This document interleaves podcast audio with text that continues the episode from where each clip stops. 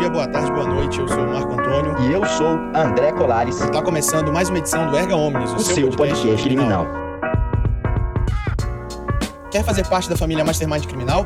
É só entrar em contato conosco pelo Instagram, mmcriminal, ou pelo e-mail, mmindcriminal.gmail.com. Fechou?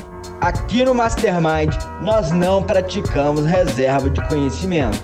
Então, se esse conteúdo gratuito está te ajudando de alguma forma, nos ajude a alcançar mais pessoas. Tire print da tela do seu celular e marque pelo menos três amigos. E olha só, não se esqueça de marcar o nosso Instagram, mmcriminal. Dessa forma, você nos ajuda a levar a nossa mensagem para o mundo. Beleza? Então é isso. Chega de papo e vamos pra ação. Grande abraço, a defesa vai forte e pra cima deles.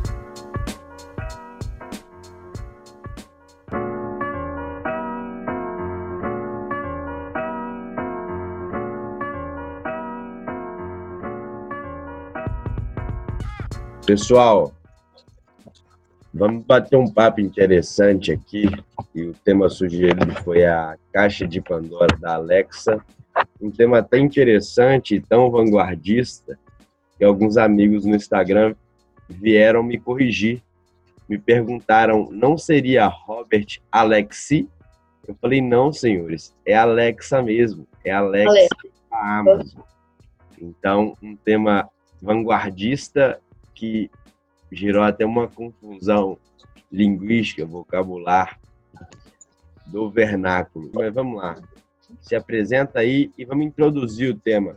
Acho que é legal começar, como rolou essa confusão de quem é a Alexa, acho que vale a pena começar assim. Quem é a Aisla e quem é a Alexa? É, vai ser ótimo. Bom, é, primeiramente, eu quero agradecer o convite do Juliano. É, um convite lá em São Paulo, quando a gente se encontrou no curso da confraria. E é uma satisfação estar participando. Vim conhecer o Mastermind através dele e conheci colegas aí do Brasil inteiro, jovens, é, advogados mais atuantes. E é uma satisfação, porque a gente só soma, só vem a somar. Não sou eu que venho somar com vocês, são vocês que vêm somar comigo, porque um colega que sempre fala, você é só uma jovem advogada lá do interior de Rondônia, um reino tão, tão distante, mas essa é a Aisla. E isso é uma das coisas que a internet nos possibilitou, né, que foi aproximar pessoas do mundo inteiro, né? Onde nós iríamos nos conhecer se não fosse essa tecnologia que veio aí para tanto facilitar as nossas vidas, como através é, dessa reunião é um exemplo claro, é, e também por outros aspectos não tão positivos, digo negativos, como por exemplo prática de crimes, enfim. Mas esse não é o tema de hoje. Eu, eu tenho uma palestra que eu falo sobre os desafios de aplicação do processo penal nos casos de crime cibernético, que eu trago um pouco dessa questão da tecnologia. Mas vamos lá.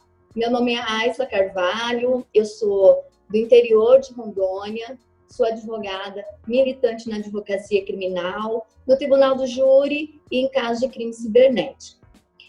É, Estou presidente da Associação Brasileira dos Advogados Criminalistas, não sei se todos já conhecem a Abracrim, aqui no meu estado.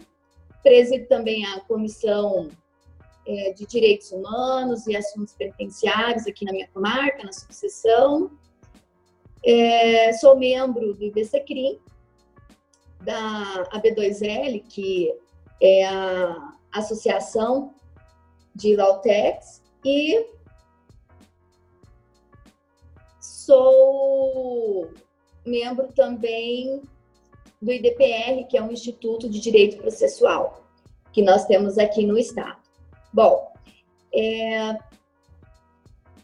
sou feminista e eu acho que eu, isso eu deixei bem, bem atuante na, na, apresentação que eu fiz. Inclusive, teve uma colega que é, veio conversar comigo sobre esse tema e é algo que eu adoro é, fazer, que é a defesa de mulheres.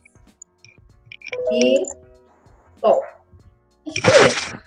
a apresentação é essa. Ano passado eu lancei um livro com outras brilhantes advogadas, como Vanessa Ribeiro, Maíra Fernandes, a Carol Goam, a Olivia Castro, que são todas mulheres criminalistas. Esse livro foi um livro pioneiro, um livro inédito, porque ele foi escrito só por advogadas criminalistas e advogadas de todas as regiões do país. Que a intenção foi justamente, e, e Juliana, eu acho que eu já tive é, essa conversa com você, a intenção do livro foi mostrar que nós temos também mulheres criminalistas qualificadas em todo o país, seja para palestrar, seja para discutir temas de todos os tipos. Então, nós não temos hoje à venda os livros, porque esgotaram as duas edições que nós lançamos e nós estamos vindo aí com o segundo volume e aí eu indico aos colegas a adquirir uma obra de mulheres, né, para conhecer os temas que nós temos aí também para apresentar. Eu até discuti com um colega, discuti, debati, não discuti, debati com um colega porque ele postou quem é referência na advocacia criminal para você e ele só postou nome de homens. Então, eu me senti assim no dever de conversar com ele, debater um pouquinho sobre isso. Tipo, você acha que não tem mulheres que são referência na advocacia criminal ou você nunca leu algo escrito por mulheres? Aí ele se defendeu de forma brilhante, disse que inclusive a mulher dele também é uma brilhante advogada e que ele não quis ofender as mulheres nesse sentido. Mas reconhecendo sim que nós temos mulheres aí muito atuantes. E a apresentação da Aisla é essa, e agora vamos falar da Alexa, né? A Alexa, ela foi lançada no, no Brasil em outubro do ano passado, mas ela, ela na verdade, ela é um aparelho que abriga a assistente de voz Alexa. Então, quando nós falamos da Alexa, nós estamos falando da inteligência artificial. São caixas de som, são caixas inteligentes, são caixas que você, o, o usuário, ele tem a oportunidade de se comunicar com a Alexa. Quando ele tem esse aparelho em casa, ele pode, por exemplo, perguntar qual é a previsão do tempo, como está o trânsito. É, ela também pode falar é, aplicativos como microondas, aparelhos como microondas, é, sensor de luz, portão eletrônico, enfim, uma caixa inteligente que ela veio para facilitar a vida do seu usuário. Bom, o mundo virtual que nos impactou, não é mesmo? Porque assim, quando a gente fala da Alexa, é, aqui no Brasil ela é novidade, mas ela não é novidade no mundo. Nos Estados Unidos, por exemplo, ela em 2015 ela foi utilizada num caso do Tribunal do Júri, ou seja, 2014 nós estávamos iniciando a nossa legislação é, do Marco Civil da Internet. Então, enquanto no Brasil nós estamos caminhando a passos lentos no tocante a legalização, a questão de, de regulamentar situações, de casos que envolvam situações no âmbito virtual, nos Estados Unidos a Alexa já foi utilizada é, em casos que discutia-se homicídio. Então, um caso que veio muito.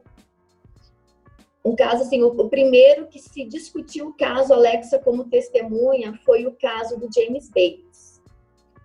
E esse caso ele ficou polêmico porque a Alexa até então ela era conhecida como um, um, um aparelho que você poderia utilizar a seu favor, né?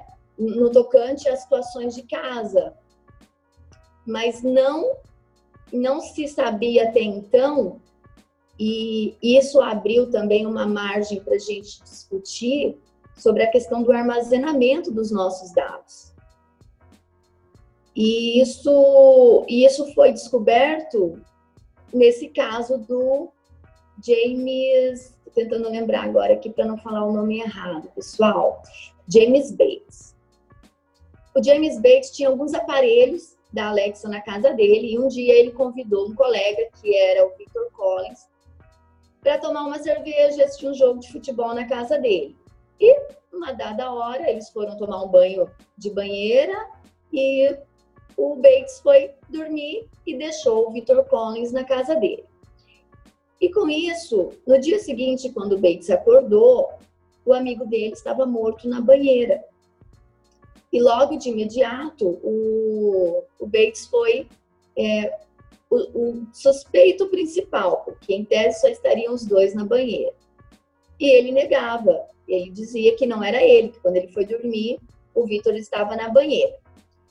E foi depois de um tempo que a, os investigadores viram a caixa da Alexa na casa e solicitou uma autorização judicial para que os sons da casa fossem trazidos para investigação, para se verificar o que realmente havia ocorrido, uma vez que nós só tínhamos um corpo e uma testemunha que se negava qualquer envolvimento.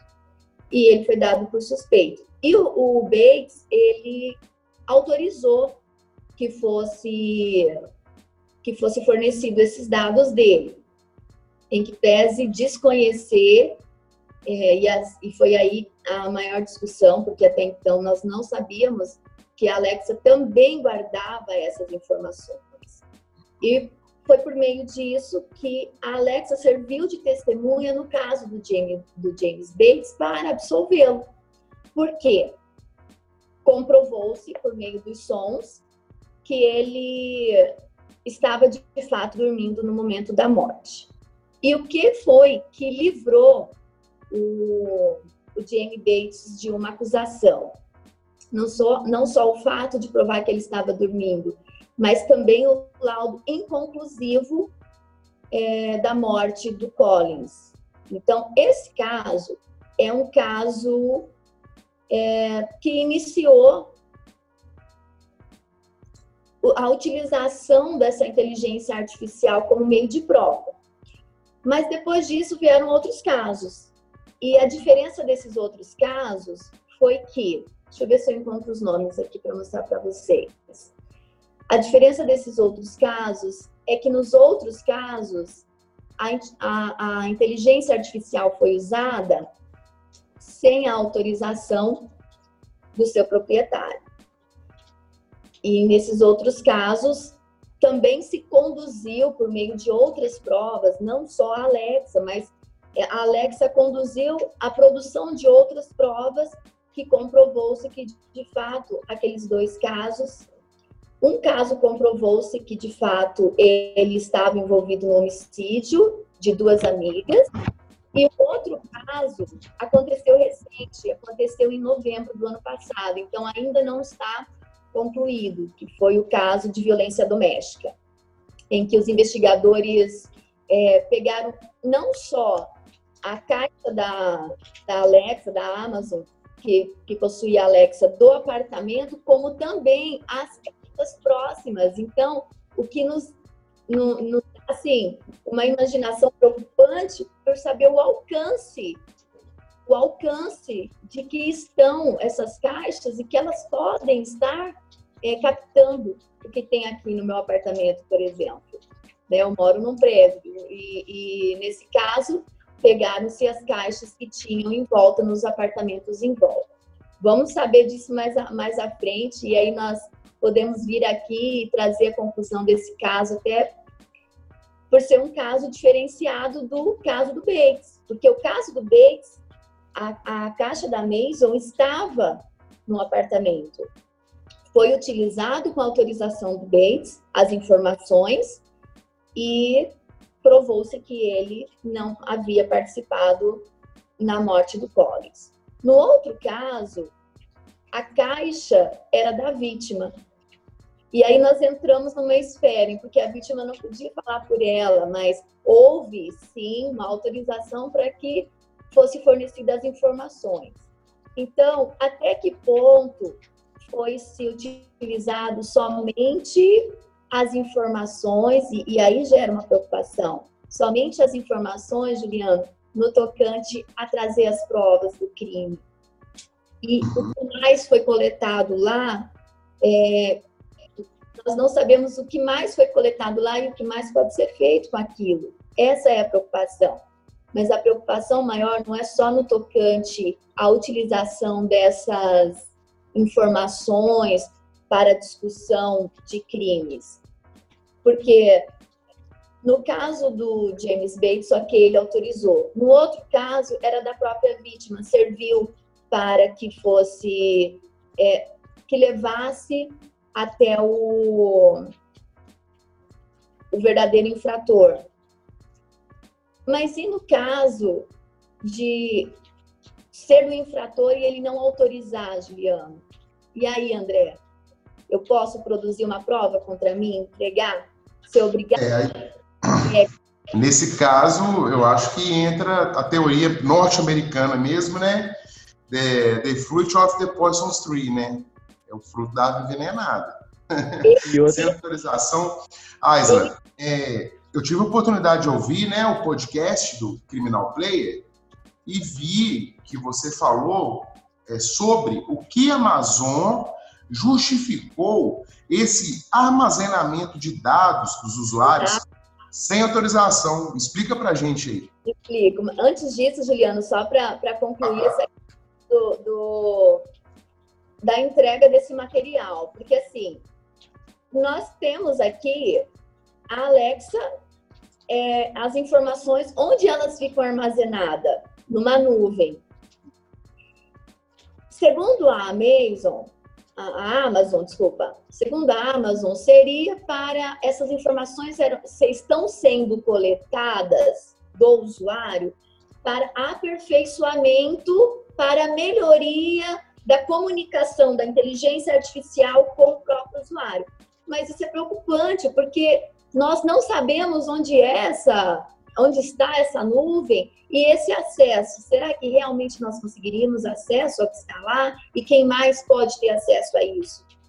E o que estão fazendo com os nossos dados?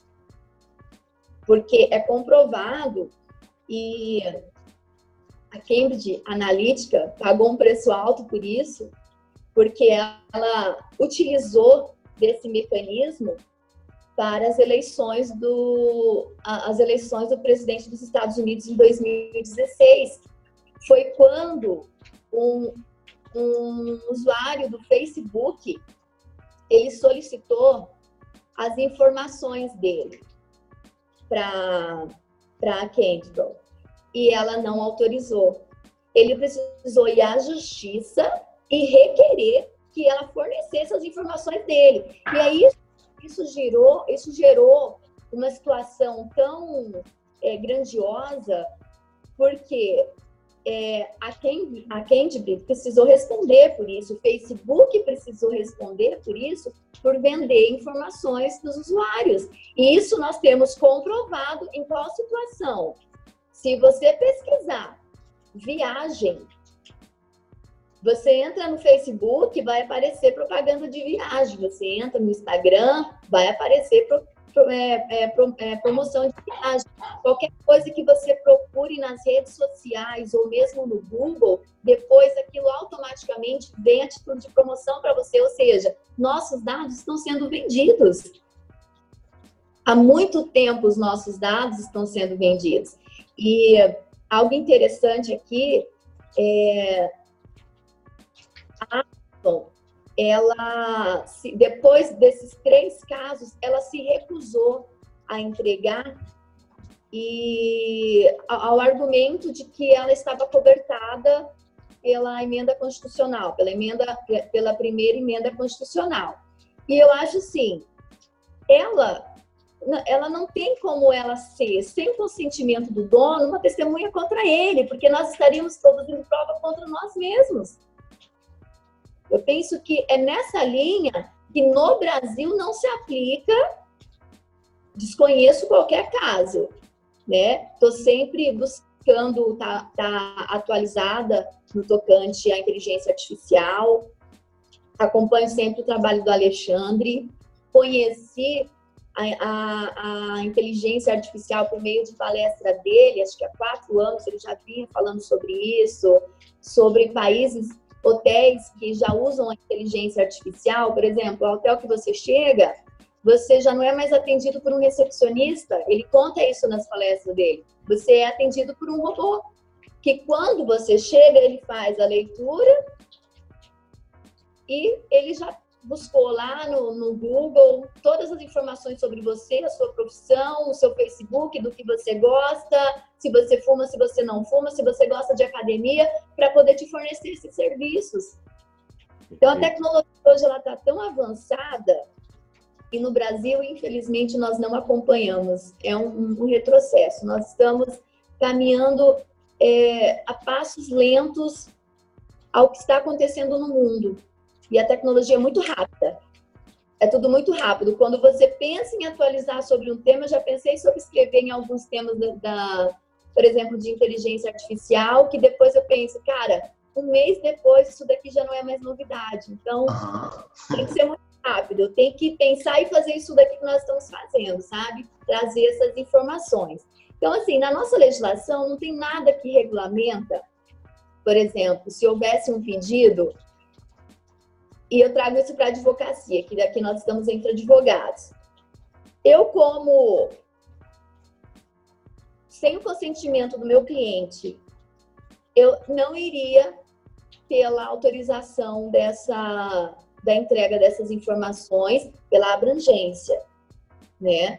Pela abrangência do que tem de informações lá e trazer como precedente uma aplicação de um caso é, da legislação alienígena, eu também acho muito preocupante.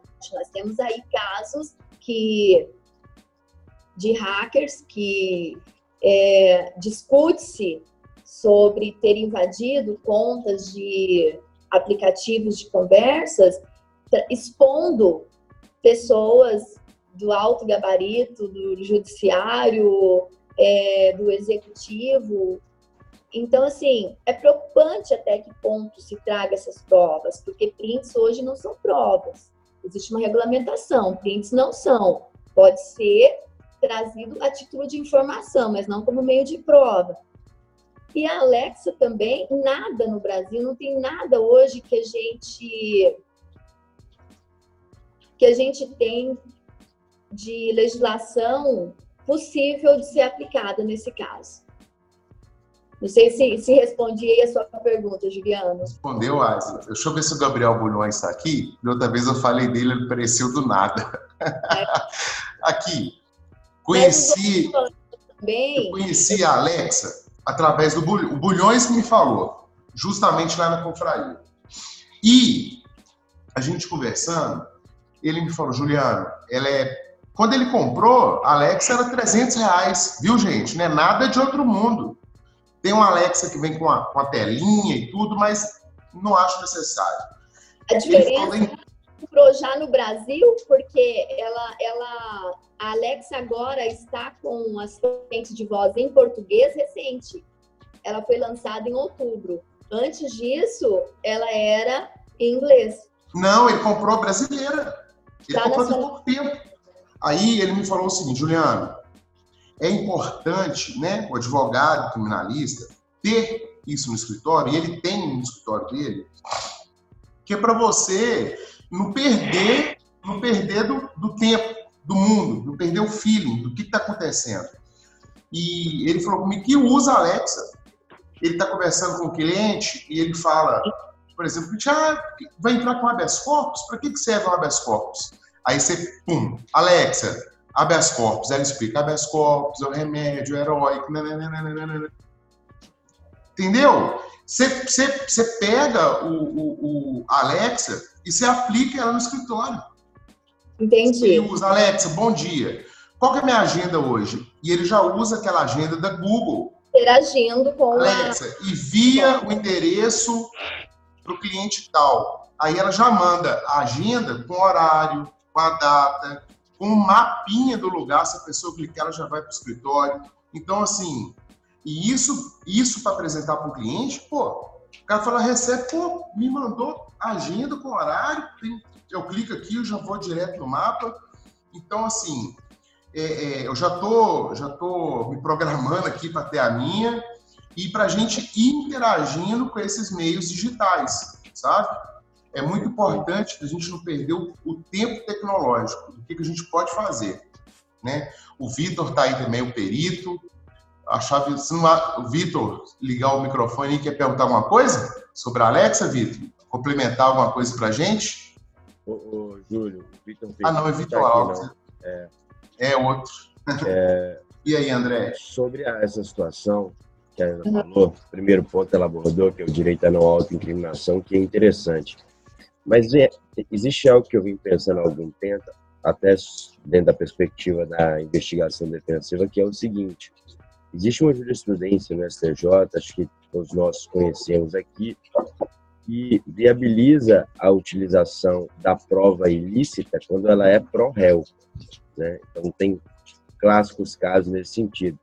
Mas eu fico pensando que isso pode até servir como uma carta branca para a investigação defensiva, na medida em que Exato. coisa que você fizer para arrecadar o seu material probatório, como ele será utilizado para o réu, está tudo bem. Então, o, a defesa tem uma certa, uma certa, é claro que, que o advogado tem suas limitações formais, legislativas, e pode incorrer em determinadas infrações penais, dependendo do que ele fizer. Mas o cliente, às vezes, que está, é, a depender da situação que ele esteja, ele vai fazer qualquer coisa para buscar aquela prova. Mas uma outra situação que eu observo, e pode ser que venha à tona, é o seguinte: a situação em que o indivíduo que foi incriminado está em busca da prova e traz é, e essa prova ela ela é alcançada através do meio digital, seja AISLA ou outro, ou outro instrumento, e aqui aproveito para entrar no outro ponto, que é o seguinte, eu conversava com um amigo, eu estou viajando, e durante a trajetória conversávamos sobre uma coisa relacionada a esse sentido.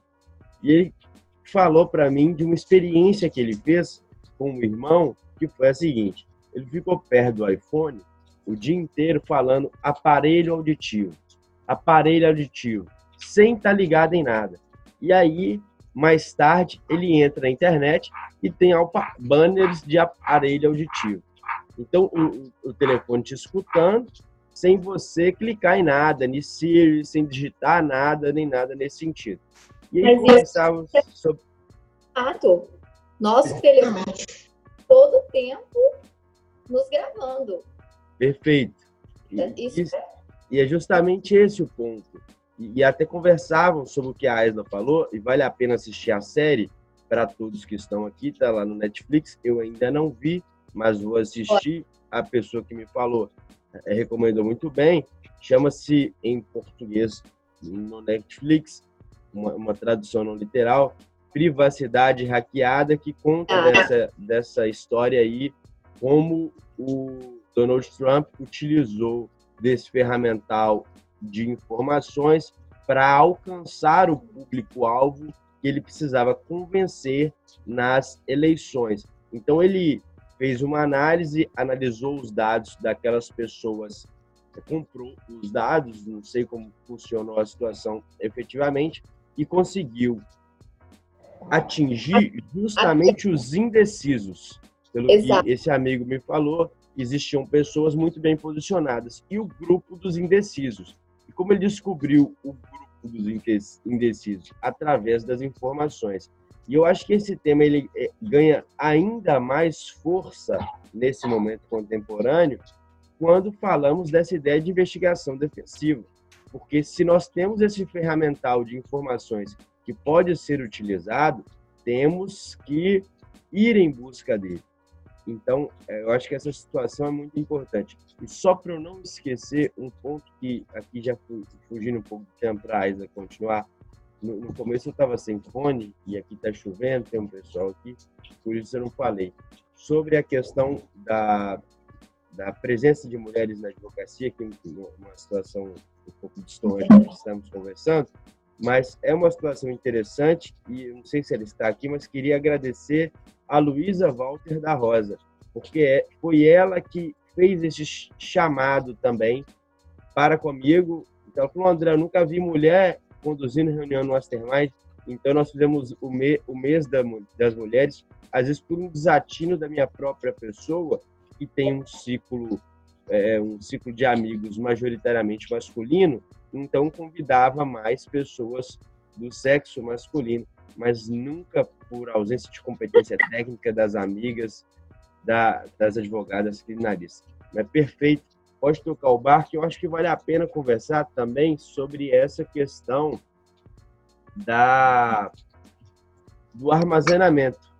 Quer dizer, onde isso fica armazenado, por quanto tempo isso fica armazenado e qual é o procedimento para conseguirmos isso. Tem que fazer algum requerimento frente à Amazon. A Amazon ela se submete à lei, à LAI, né, Lei de Acesso à Informação. Enfim, tem uma série de situações que acho que vale, valem a pena ser, serem debatidas e que talvez a AISDA poderia nos ajudar. Como nós podemos utilizar desse instrumental probatório que o meio digital nos fornece para, na feitura de investigação defensiva, por exemplo, ou na utilização como carga probatória no processo. Isso é possível legalmente? Enfim, como é que vi que você falou que acha que não, não, não é possível, assim. Eu comentei aqui sobre a questão das mulheres e não foi a título de dizer que tem que trazer mais mulheres, não, porque nós temos mulheres ainda tímidas a participar. Nós temos que incentivar, e eu fico feliz, Luísa, de conhecer uma incentivadora de mulheres, porque é, eu penso que são, é de pouco tempo para cá que a gente tem trabalhado o incentivo das mulheres a participar mais, porque até então, até mesmo na advocacia, e aqui peço venha só para trazer aos colegas a título de elucidação um exemplo que eu tive da discriminação que a gente sofre na advocacia, é, entre as escolhas de escolher entre um palestrante homem e uma palestrante mulher, enfim, eu já tive caso de colega de outro, de outro município que, que me convidou para participar com ele em defesa e na hora de ele já tinha fechado o contrato tudo se de um caso de crime de crime, defesa de crime sexual e quando o colega conversou com o cliente sobre as estratégias nós iríamos proceder, quem iria fazer a apresentação dele, esse cliente virou para ele e disse que ele não se sentia à vontade de ser defendido por uma mulher. E o colega foi tão pego de surpresa que ele falou assim: então eu também não quero fazer sua defesa, porque se você não entende o valor que tem a mulher nesse caso, a importância de ter uma mulher na sua defesa, eu também não, não quero fazer sua defesa. E rasgou o contrato dele e, e pediu que ele procurasse um outro advogado. Quantos outros fariam isso em defesa de uma colega? Então, nossa luta é grande, André.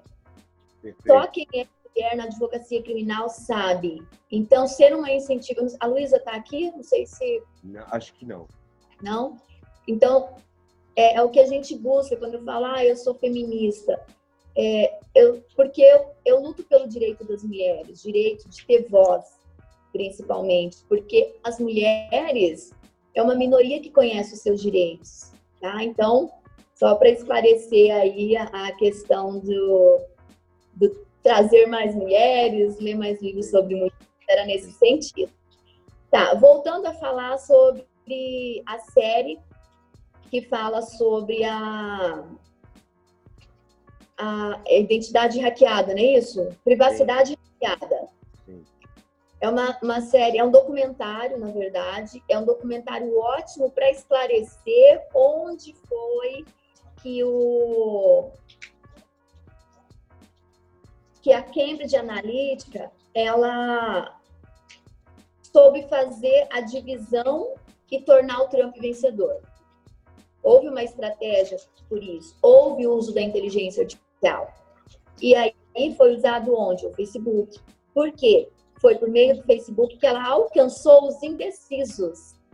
Era mais fácil convencer quem ainda estava em dúvida do que convencer quem tinha a opinião formada de não votar nele. E foi aí que ela conseguiu alcançar o número e elevar o número de eleitores dele. Como que ela conseguiu isso? Eu já escrevi sobre isso e vou trazer isso à tona novamente, porque é algo muito importante e até a gente entender isso, é, a gente já vem há muito tempo fornecendo, porque, na verdade, vou dar um exemplo aqui para vocês entenderem. Recentemente, o Facebook fez uma é quiz, me engano, aquelas brincadeiras que, que trazem para você. E dentre essas brincadeiras, ele trouxe para você colocar uma foto, como você era em 2009, como você está em 2019. E virou uma febre. Você se recorda, Juliano? Isso virou uma febre pelo seguinte: a galera geral achou aquilo máximo. Nossa, que legal.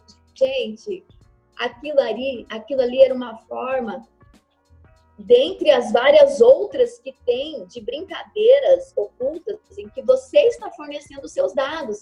Por quê? Dez anos atrás, ah, mas por que, que o Facebook está interessado em uma foto minha de dez anos atrás? Saber qual era, por exemplo, o seu modo de vida, se você malhava, se você gostava de academia, se você gostava de que tipo de música, se você frequentava lugares, onde você estudou você traz as informações numa foto. Além da questão do reconhecimento. Porque 10 anos atrás não tinha o mesmo número de usuário no Facebook. Então, qual a melhor forma da gente trazer as informações do que pedindo para o próprio usuário fornecê-la para a gente? Não vamos buscar as informações, vamos fazer com que eles tragam as informações para a gente. E aí iniciou essas brincadeiras. E nós fornecemos esses dados. Nós começamos a levar essas informações para o Facebook. Por isso aquela condenação recente das informações vendidas, por isso que ele precisou ir responder sobre o fornecimento dos nossos dados. E a Cambridge Analytica, ela respondeu a um processo justamente por não fornecer os dados que o usuário solicitou. É, André, sobre requerer da Amazon que ela me entregue os meus dados. Bom, eu entendo que por ser, você não assina nenhum contrato quando você compra ela. Onde você diz que, você, que ela pode pegar as suas informações e salvar? Você não assina um contrato, mas é, é, é por meio dela que vai chegar nas informações porque é ela que está armazenando os nossos dados. Uma vez negado por ela, aí sim eu entendo que é um direito nosso é, requerer isso via judicial. Agora, onde? Porque em que espaço nós estamos falando? Nós estamos no Brasil que não tem legislação, com base em que, que nós vamos requerer?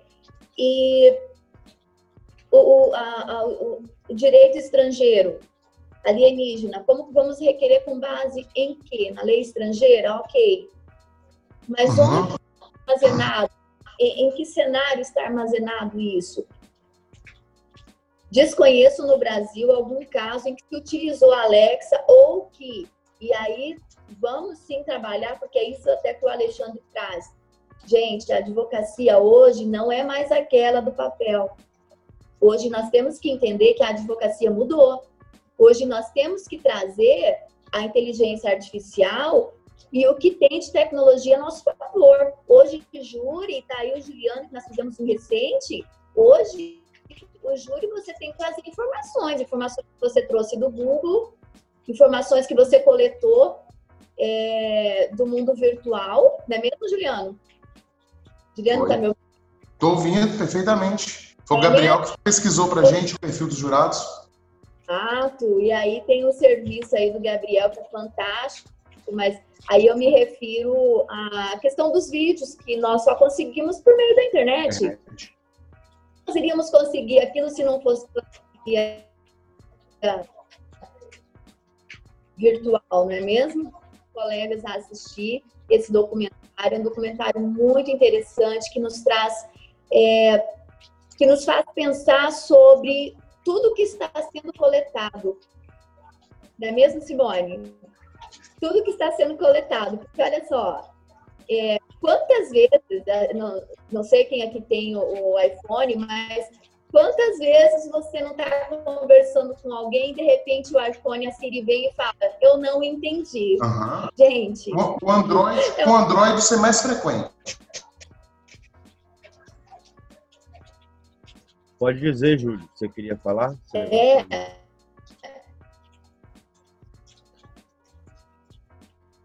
Uhum. Eu, eu tive só tive esse acesso quase. Eu, em sentido. Quando dá né, a sessão, mas eu tô é porque a LGPD ela também entra em vigor. Agora, uhum. a Lei Geral Específica vai estudar isso como a Lei Geral de Proteção de Dados vai ter aplicabilidade nesses dispositivos que guardam em nuvens no exterior. E pelo que a Aisha me falou, eu não cheguei a conversar com o Gabriel, não tem um contrato de usuário. Facebook você faz. Você marca o X lá, você não faz nem ideia do que você está dando acesso. Todos. A SEPT, tá lá, você só põe o X. Ali, tá, ali tem um universo de autorização que você está dando. E, Juliano, antes de passar a palavra, Simone, só para concluir aqui, André, é, você não assistiu ainda, mas é exatamente sobre isso que o documentário da privacidade hackeada fala, porque esse, eu esqueci o nome dele agora, mas esse usuário, ele simplesmente um dia foi aceitar um jogo para o filho que criança, e antes de marcar o xizinho do resolveu ler o que estava dizendo e a gente sempre usar todas as informações. Era um jogo infantil e tinha autorização, salvo engano, até de tirar foto. A criança, gente, olha a proporção disso. Era um jogo infantil. Então, nós não sabemos a proporção disso a proporção do que estão fazendo com os nossos dados. Porque, assim, enquanto usuários, e aí, olha que coisa interessante. É, agora o, o, Facebook lançou o Facebook Namoro. Você viu, Simone? Bem quero. ali toda hora para mim. Eu acho que porque eu sou solteira, aí fica aparecendo lá, olha, arruma um namorado, enfim. E fica aparecendo toda hora aquilo. Aí eu fui ler o que, que era, né? Não entrei, tá, gente? Só fui ler para entender o que, que era. E lá fala assim: de acordo com o que você curte, de acordo com as minhas curtidas, o Facebook vai me trazer opções de pessoas que eu namoro. Olha, olha a loucura que é isso, gente. De acordo com o que eu curto, ou seja, se eu curtir um vídeo tal, vai me fornecer um, um possível pretenso pretendente que gosta de vídeos de rock, por exemplo. Isso é uma loucura, gente. Mas vamos lá, Simone. É, o que eu queria falar é o seguinte: eu, se vocês não estiverem entendendo, vocês sinalizem, tá? Que eu sou nerd, eu fiz faculdade de TI, eu trabalhei com isso antes da advocacia. Então é assim. É, todos esses dispositivos, as assistentes virtuais, elas estão o tempo todo ouvindo. Isso não é surpresa para ninguém. É, depois, se alguém quiser, eu ensino como desabilitar, tem como ver esses trechos no Google especificamente, que iPhone eu não tenho faz tempo, mas a gente dá um jeito. Então, assim, eles estão ouvindo, eles procuram por palavras específicas. Aqui no Brasil, isso ainda não é uma coisa é, tão grave quanto lá fora. Lá fora, esses algoritmos já estão avançados, eles já compreendem o idioma. Então aí já complica muito mais. Aqui é. uma ou outra palavra. Então, além disso, a gente tem todo esse histórico de visitação, tem cookies, que a, a União Europeia tem uma legislação específica que tem que avisar o usuário e ele tem que concordar sobre deixar salvar cookies do computador. Então, é, é muito complexo isso tudo, mas assim, é, pela minha experiência, o que eu tenho feito, essas empresas, essas grandes empresas, elas têm uma filial brasileira. E o que eu tenho visto de algumas multinacionais, de algumas grandes empresas aqui do mercado, é que eles estão se preparando para a lei é, de, de proteção de dados e eles estão mudando o sistema para dar ao usuário essa questão de o que vai ser feito com os dados e ele concordar ou não. Então, a questão é ficar claro o que está sendo feito. E em relação às multinacionais, isso vai ser pedido para elas por meio de ofício pela filial brasileira, como já acontece quando a gente precisa de alguma coisa, por exemplo, do Google ou do Facebook. Uhum. E Bom, tinha a terceira coisa que eu ia falar, mas quando eu lembrar eu chamo de novo, gente. Era isso. E Simone, Oi? a LGPD, eu estou vendo aqui que ela entrará em vigor 24 meses após a publicação. Foi publicado em 14 de agosto, então, assim, setembro de 2020 já está valendo. Né? Exatamente. A gente tem empresas grandes, como por exemplo, outro dia eu participei de um meetup lá na B2W. E eu sei que eles já estão vendo toda essa parte do marketplace de Americana, Submarino, Shoptime, para ter essa questão dos dados muito certinho, porque é tanto os dados de usuários quanto dos vendedores de marketplace, é uma série de dados que eles têm que trabalhar de uma outra forma para o usuário entender o que está acontecendo. É, eles vão ter que permitir todos os dados ter rastreabilidade, falar o fluxo, onde está armazenado, como que eles, eles guardam. A, a Lei Geral de Proteção de Dados, as, as grandes empresas já estão se preparando para isso.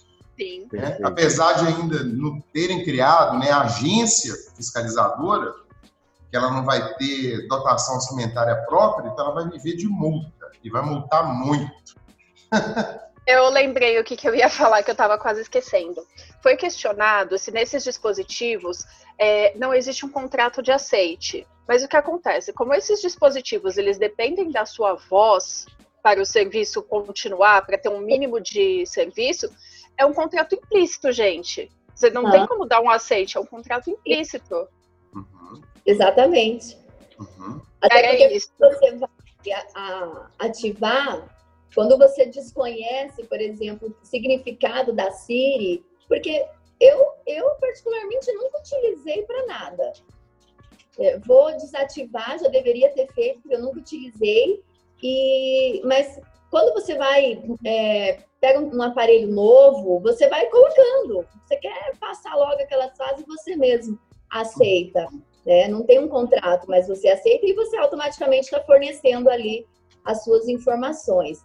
E essas informações é interessante porque, assim, aí nós avançamos, inclusive, para a prática de crimes, porque nós temos a nossa pegada, pegada digital, pegada virtual, que são a nossa, a nossa vida na, no mundo virtual, tudo que a gente curtiu, todas as informações. E, por exemplo, o que tem ocorrido e agora eles já estão até mudando um pouquinho o modus operandi. Em 2018, eu tive o meu WhatsApp, meu, meu aparelho clonado e meu WhatsApp hackeado. Você teve também, né, Juliano? Seu, eu foi não. Seu, seu Instagram que foi clonado? Não, foi o do, do Zanoni da Grace. Mas foi. Não foi clonado, foi um outro número, não foi? Isso. Só pegar foto dele e tal. Uhum. Mas meu, eles, eles invadiram o meu, o meu aplicativo. De que forma? Gente, 2018, isso era tão novo que não se falava nisso. E foi daí que eu comecei a palestrar sobre a questão de crime cibernético, falar muito sobre isso, a escrever, a trazer essas informações, porque a falta de informação nos leva a isso. É, era por volta de meio-dia, estava conversando com a minha secretária e de repente recebi uma ligação da operadora que eu tinha na época. E a, a, era da operadora, e ao tempo em que conversava comigo, chegou uma, uma mensagem de MSN. Só que como eu estava no telefone, eu não olhei. E nisso ele falou assim: Ah, eu vou estar te encaminhando para não sei quem. Aí eu achei estranho, aquela coisa do criminalista, né? Não tem alguma coisa errada aí. Quando passou para outra pessoa, a pessoa começou a me fazer perguntas e eu desliguei o telefone. E nisso, automaticamente, a pessoa ligou direto. Ou seja, ela já não usou a operadora, ela já ligou direto para o meu número. E quando eu, eu, desliguei novamente e bloqueei o número, porque eu vi que era um número de DDD 84, alguma coisa assim, eu bloqueei a chamada e fui tentar entrar no WhatsApp e não consegui mais. Nisso, a minha secretária me ligou e falou assim: doutor, eu não tenho esse dinheiro. Eu falei assim: que dinheiro? O dinheiro que você me pediu. Eu falei assim: vai para a delegacia porque está acontecendo alguma coisa. É, eu entrei em contato com o delegado, ele me recebeu, porque eu já estava no final do expediente, e ninguém sabia o que fazer, ninguém sabia o que estava acontecendo. Então eu liguei para banco, porque a gente não sabe até que ponto é a invasão. Se era só no aplicativo ou se eles tinham tido acesso a banco, a rede social. Meu filho já entrou na hora, mudou as senhas, enfim.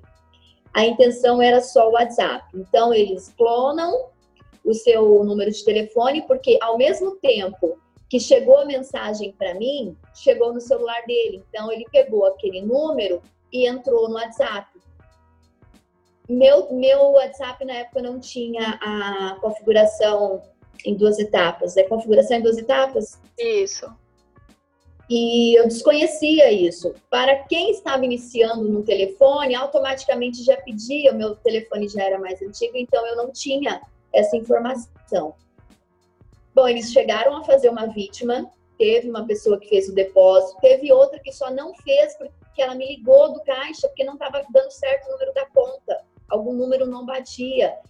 Então, houve aí, por meio da, da, dos nossos dados, da invasão dos nossos dados, tanto é, um crime comigo, porque é, invadiu os meus dados, como um crime com a pessoa que fez o depósito, né? Que foi um estelionato virtual.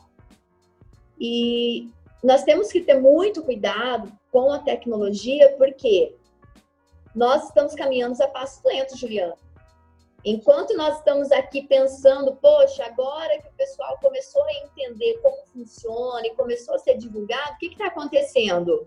eles já estão aplicando de forma diferente. Agora eles ligam, falam que é um amigo seu, é, que é uma empresa de uma festa que vai ter não sei onde, você tem que confirmar seus dados, tudo para coletar seus dados, coletar essas informações. Então, hoje nós temos que tomar muito, muito cuidado com o que a gente fornece de, de dados nossos para a própria rede social, porque aí a gente volta né, no que estão fazendo com os nossos dados, onde estão armazenando essas informações, como também ter muito cuidado com que a gente ter a malícia de não sair por aí fazendo um depósito ou ter a malícia do que realmente está acontecendo, né? Verdade. Perfeito. Aisla, e vou aproveitar a Simone também aqui para trocar uma ideia sobre isso. Acho que o que algo que todos nós estamos pensando, talvez um pensamento nisso, seria como nós podemos utilizar desse novo cenário em prol do aumento da competitividade na atuação no processo penal. Quer dizer, o que a Alexa, nesse contexto contemporâneo, principalmente no instrumental legislativo do Brasil, pode, nesse momento, nos ajudar, corroborar na nossa atuação. E uh, talvez a Simone também possa falar sobre isso. E não só a Alexa, levando para um ambiente, para um ambiente mais abrangente, como as tecnologias, como vocês já têm utilizado a tecnologia em prol da atuação no processo penal, em prol da militância na advocacia criminal. O que, que, vocês, já, o que, que vocês acham disso aí? Bom, eu acho o seguinte: a primeira coisa, a gente tem que usar essa tecnologia, porque o que a gente não entende, a gente não consegue aplicar. Então, eu sei que para mim é mais fácil falar, mas eu organizo toda a minha vida digitalmente e eu tenho noção de tudo, todas as informações que eu jogo na internet, só coisas de bilhões atrás que não. Então, o que, que eu penso? Pois bem, o meu cliente saiu do trabalho dele e foi para casa, ele fez esse caminho. O que está no caminho dele? O que ele usou? O que, que eu posso usar para confirmar o que ele está me dizendo? Então, no caso, eu até é, escrevi um post que eu vou pôr hoje, que é assim, é, o Google Maps com o Waze com câmeras de segurança, com as torres Herbes do, de telefonia. Então, você tem uma série de provas tecnológicas que te dão uma vantagem para você ter a história do teu cliente redondinha. Então, você tem que começar a pensar fora da caixa mesmo, pensar é, essa tecnologia incorporada na vida, o que, que ela pode fazer, aonde que ela vai dizer que as coisas aconteceram como aconteceram. Eu penso assim, porque quando a gente pede simplesmente a localização pela torre, pela torre da telefonia, a gente tem uma localização aproximada, geográfica. Agora, se por acaso o cliente tiver habilitado é, o rastreamento do Google Maps por algum motivo no celular dele, eu tenho no meu, talvez o cliente tenha no dele. Você tem o trajeto, o horário, os lugares, as lojas que a pessoa passou. Então, assim, por mais que isso seja intrusivo de certo ponto, se você for pensar que tem uma camada da nossa população que ela é constantemente visada, eu falo para os meus clientes, habilita, anda com isso aí ligado daqui para frente. Então isso é uma das coisas, mas assim é, é demais. Você pode ter o IP do teu celular acessando um site, você pode ter o histórico da tua conversa, que você mandou a localização para a pessoa, então você vai ter aquilo de um ponto a outro. Você tem diversas coisas. A única coisa é o seguinte que eu já vou falar para vocês. É, o WhatsApp é tudo criptografado, então não adianta fazer ofício, requerimento, não tem como te entregar a conversa. A conversa de WhatsApp só vem de uma ponta ou da outra ponta. Criptografado de ponta a ponta. A advocacia hoje é isso aí, Juliano. Pensa fora da caixa. Camisa foi sua homenagem. Aquela advocacia que a gente aprendeu, não, gente. Não dá mais para ser aquele mamão com açúcar, não. Você tem que trazer algo novo, né? Alexa tá aí, a questão da, da, da comunicação por herbes, né? Isso daí já vem sendo utilizado pela polícia há algum tempo eu, eu descobri isso recente, chegou faz pouco tempo aqui no norte. Mas apesar de a gente ter discutido isso no curso, não é mesmo, Juliano? Da de que assim, eles captam a uma distância, ou seja, se o cara tem alguma coisa ali, só se ele passou, às vezes ele nem é o cara, isso é tão falho a gente tem que ter tanto cuidado, porque ao mesmo tempo que pode nos favorecer, pode nos dar muito trabalho para poder provar que não era o nosso cliente que estava ali, ele só deu um azar de passar perto daquela torre, perto da distância, né? Dois quilômetros, cinco, não sei qual é, a... até dez, não é? Mas enfim, voltando a falar sobre a questão de invasão. É, Mês passado, no mês de dezembro, agora final do ano, o Mississippi teve um caso que chocou, é, chocou todos nós, porque teve uma câmera da Amazon que foi invadida por um hacker e os pais compraram a para poder cuidar das filhas, né, ter aquele acesso à casa e tudo. E um hacker invadiu essa câmera, assim como a gente sabe. E também tem na Netflix um, um documentário que fala sobre isso, que o nosso celular também grava, é, o nosso computador. Então, a, se a intenção do hacker é chegar até você, Simone, e aí você pode confirmar que eu estou dizendo a verdade, ele invadia qualquer câmera, seja do Xbox, seja do celular, seja do computador, seja do tablet. Uhum. Inclusive tem uma foto, tem uma palestra que eu, eu jogo uma foto do fugiu o nome, o dono do, do Facebook? O Mark, Mark Zuckerberg. Do, do Zuckerberg, do Marx. Meu Deus, fala de novo, de novo, Simone. É Mark Zuckerberg. Ele tem uma foto que ele tira, uma selfie, alguém tira uma foto dele, e o computador dele tá com a câmera com uma fitinha Tem preta. Tem é, vida adesiva. Tá, a mesma coisa. Ele tá com um tablet e a câmera dele também está tampada. E também, agora, esse caso da, da Amazon, esse caso que aconteceu no Mississippi agora no mês de novembro, também se trata de uma câmera da Amazon, coincidentemente, né? Acho que era uma babá eletrônica. Não, foi uma câmera, uma câmera. Mas aquelas câmeras que ficam na, é, ligam na internet. Aquelas que você controla pela internet que controla pela internet, ou seja, tudo, tudo virtual. Uhum. É uma coisa que tinha acesso é, virtual. Esse da babá eletrônica, salvo engano, ele foi 2015, dois, 2013, que ele acessou a babá eletrônica do quarto de uma criança de dois anos. Pois é. Então, gente, 2013, nós já estamos em 2020, nós estamos falando de sete anos. Uhum. Sete anos que quem entende de tecnologia, se quiser usar para o bem, daria para fazer muita coisa, mas infelizmente são poucos os casos que a gente tem notícia, né?